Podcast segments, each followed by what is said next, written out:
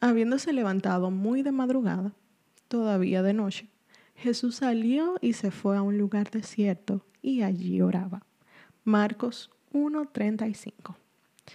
Muy buenos días, queridos oyentes. Sí, ya sé que es un horario inusual para este podcast, pero igual te invito a que busques una taza de café porque vamos a hacer una pausa.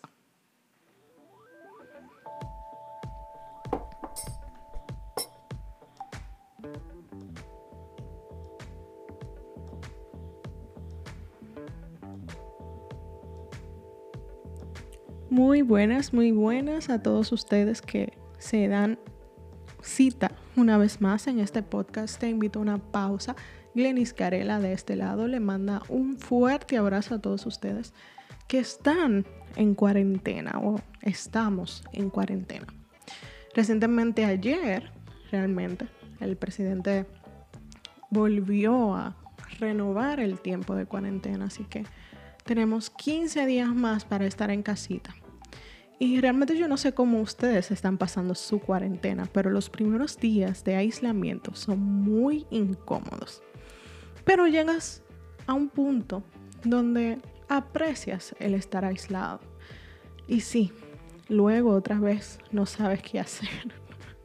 Pero en estos momentos, realmente, nos hemos dado cuenta del valor de aislarse. Y como anillo al dedo esto de la cuarentena y el tema que estamos tratando de los hábitos de Jesús.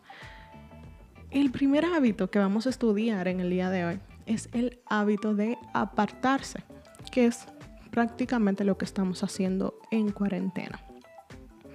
¿Por qué apartarse es necesario? Bueno, retirarse del ruido y de las demandas cotidianas para pasar tiempo con Dios y recargar baterías es necesario, sobre todo porque usualmente vivimos en un ajetreo constante día a día, día a día. Nos levantamos temprano, si nos cogió la hora, o sea, no hay tiempo para hacer más nada. Generalmente el dominicano, el ser humano se levanta justo a la hora que debe de levantarse para llegar o salir a tiempo de su trabajo. Sale, se baña, trata de desayunar si es que desayuna y sale corriendo a enfrentar el día. O sea, no, no hacemos una pausa para recargar energías, ni siquiera al final del día, porque estamos tan cansados que llegamos, soltamos todo, nos vayamos y si acaso ve, se ve un, un, episodio de la noticia, si, si da tiempo, y nos acostamos de una vez. Y lamentablemente, las demandas constantes a las que nos enfrentamos gastan el cuerpo, la mente y agotan el espíritu. Por eso es necesario apartar un tiempo y pasar a solas ese momento con Dios y recargar baterías. Hay gente que, que se autoproclaman workaholic o adictos al trabajo. Y las personas que son así, eh, realmente no descansan y son personas que muy probablemente estén volviéndose locos en esta cuarentena porque necesitan trabajar, necesitan hacer algo. Y hay muchas personas que están trabajando desde su casa y realmente eh, están trabajando hasta más que si estuvieran trabajando en sus oficinas. Y como estuve leyendo un libro que habla sobre el descanso con una perspectiva, una cosmovisión bíblica, generalmente las personas que son así no están descansando en Dios. Y lo que están es confiando en sus propias fuerzas, en su propia capacidad de producción y entienden que si no trabajan no van a comer y que si no comen se van a morir de hambre, lógicamente, ¿verdad? Pero entienden como que ese eso depende de ellos y de sus esfuerzos. Y ahora vamos a ver esto, estas personas, workaholic, en Jesús. O sea, ok, podemos decir, bueno, Glenny, mira, en el tiempo de Jesús, eh, no había tanto trabajo como hay ahora, no hay tapones, eh, no hay internet, no, hay, no había cable ni nada de eso. O sea, Jesús quizás no tenía tanto trabajo y para él era fácil apartarse y recargar baterías. Pero en realidad no es así. Jesús tenía muchísima demanda. Eso era desde que se levantaba hasta que se acostaba, personas detrás de él, exigiendo ser sanados, ser tocados, ser ayudados. Llamando a Jesús una y otra vez. Jesús por aquí, Jesús por allá, ven aquí, sáname aquí, tócame aquí. Y Jesús no era para nada una persona solitaria, lo vemos en los evangelios. Pero a pesar de ese ajetreo, Él escogía apartarse para recargar. Y lo vemos en Mateo 14, 23, que dice, una vez despedida la gente, o sea, estamos hablando ya de noche, subió al monte para orar a solas. Y cuando llegó la noche, estaba allí solo. Podemos ver también en el versículo 13 del mismo capítulo 14 de Mateo y en Juan 6, 15, como Dios, como Jesús mismo, a pesar de todas las personas que tenía a su alrededor, a pesar de que él tenía una agenda muy, eh, muy llena, él sacaba tiempo para apartarse y orar con su y orar, hablar con su padre. Lo podía hacer muy tempranito en la mañana, como vemos en otros versículos, pero también lo podía hacer muy tarde en la noche. O sea, él sacrificaba un tiempo fuera del tiempo habitual de trabajo para estar a solas con Dios. Y nos preguntamos, o sea, ok, Jesús era Dios, ¿verdad? ¿Y por qué él sí estaba con frecuencia o para qué? Bueno, él lo hacía para escuchar a su padre, como lo vemos en Mateo 26, 36 al 46, cuando él se aparta a orar antes de ser entregado y pide a Dios que si era su voluntad, que pase de él esa copa. Él lo hacía para orar, como ya hemos visto, lo hacía para recargarse espiritual y emocionalmente. Lo vemos en Marcos capítulo 1, 34 a 35, cuando luego de un día lleno de actividades, Él decide apartarse. Lo hace también para comer, Mateo 6, 31 al 32. A veces podemos estar tan ocupados que olvidamos cuidar nuestra salud e integridad física.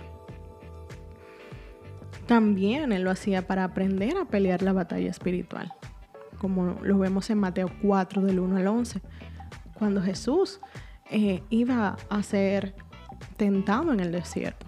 Él fue allá y ayunó y ahí eh, él recargó fuerzas y energías para poder enfrentarse a las tentaciones que Satanás tenía ahí. Hay muchas cosas que pueden eh, evitar que nos aislemos en estos días. Lo primero es la culpabilidad. Hay muchas personas que se sienten culpables y simplemente ponen un stop en su vida y dicen, espérense, eh, denme un segundito, yo voy a voy allí ahora, vengo ahora.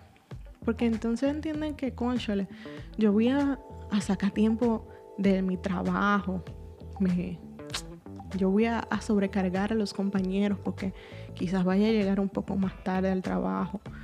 O sea, eso podría, aunque eh, eso no justifica que llegamos tarde al trabajo. Debemos de sacrificarnos más temprano o más tarde hacerlo, pero no podemos eh, tampoco sacrificar nuestras responsabilidades. Muchas personas van a decir que tienen muchas ocupaciones, que no tienen tiempo.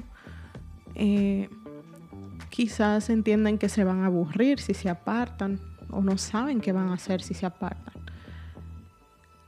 Y la pregunta del millón, ¿verdad? ¿Cómo nosotros vamos a lograr que el apartarnos sea un hábito en nuestras vidas? Bueno, lo primero es que debemos escoger un momento y un lugar específico. No dejarlo para cuando yo pueda. No, debemos de hacer un compromiso con Dios mismo y apartar un momento y un lugar para hacerlo. Debemos de ser honestos con los miembros, miembros de nuestra familia. Si vivimos con más personas, decirles, miren, a tal hora yo en tal lugar de la casa voy a tener un tiempo a solas con Dios o quiero tener un tiempo a solas con Dios, por favor. Traten de no hacer ruido, traten de no llamarme, porque quiero estar a solas con Dios. Debemos de hablar eso con nuestras familias si estamos con otras personas. Debemos de desconectarnos. Es una práctica común que andemos con la Biblia en el celular o en un iPad o lo que sea. Si es necesario tener esos aparatos, lo mejor es usar las aplicaciones en modo avión para que no nos interrumpan los mensajes, los emails, las notificaciones de redes sociales. También es necesario que vayamos con un plan en mente. No es simplemente me voy a apartar eh, a las 5 de la mañana todos los días en el comedor y no llevar nada, ir simplemente a leer la Biblia de forma random. No, debemos de llevar un plan, llevar un pasaje en específico para meditar. Y otra cosa que debemos de hacer es escuchar. Tendemos a apartarnos, a leer la palabra, a orar, pero pocas veces nos callamos y esperamos que Dios sea el que nos responda. Y nada, eso era por hoy el hábito de apartarse, el hábito de sacar tiempo para recargar nuestras energías mental, física y emocionalmente. Recuerden que pueden seguirnos en las redes como somos.contracultura, tanto en Facebook como en Instagram y en YouTube. Y para concluir tengo esta frase de John Ortberg. Dice, el gran problema no es que renunciemos a nuestra fe, es que lleguemos a estar tan, apresurados y ocupados que nos conformemos con una visión mediocre de ella. Dios les bendiga y que pasen un bonito día. Bye bye.